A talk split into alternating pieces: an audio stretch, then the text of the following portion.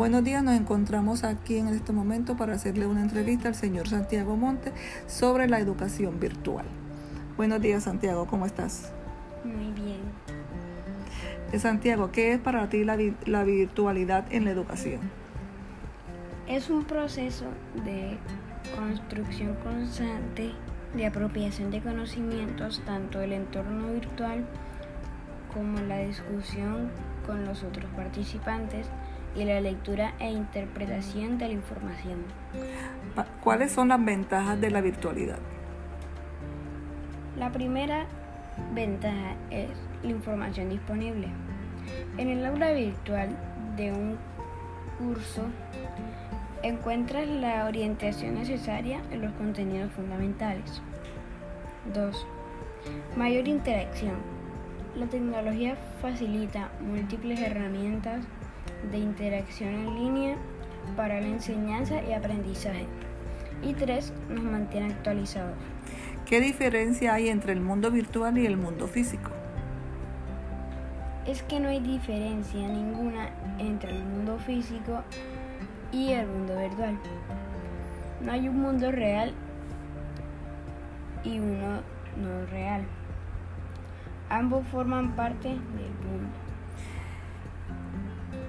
¿Quién y cuándo se creó la realidad virtual?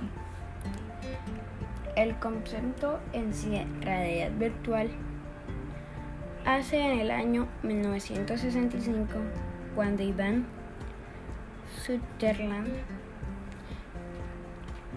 considerado como uno de los pioneros de la informática, publicó un artículo llamado The Ultimate Display, en el que explicaba el concepto de los científicos científicos llevaban unos años tratando de asentar. ¿Cómo se origina el ciberespacio? El ciberespacio tiene sus orígenes en la palabra griega cibernao, pilotear una nave.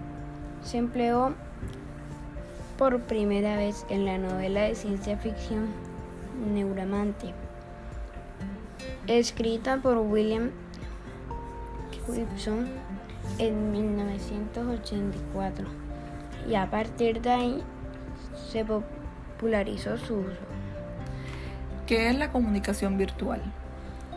La comunicación virtual es un tipo de comunicación surgida a partir de los avances tecnológicos a finales del siglo XX. Consiste en el uso de herramientas digitales que sirven como canal para el envío de un mensaje. Muchas gracias, Santiago.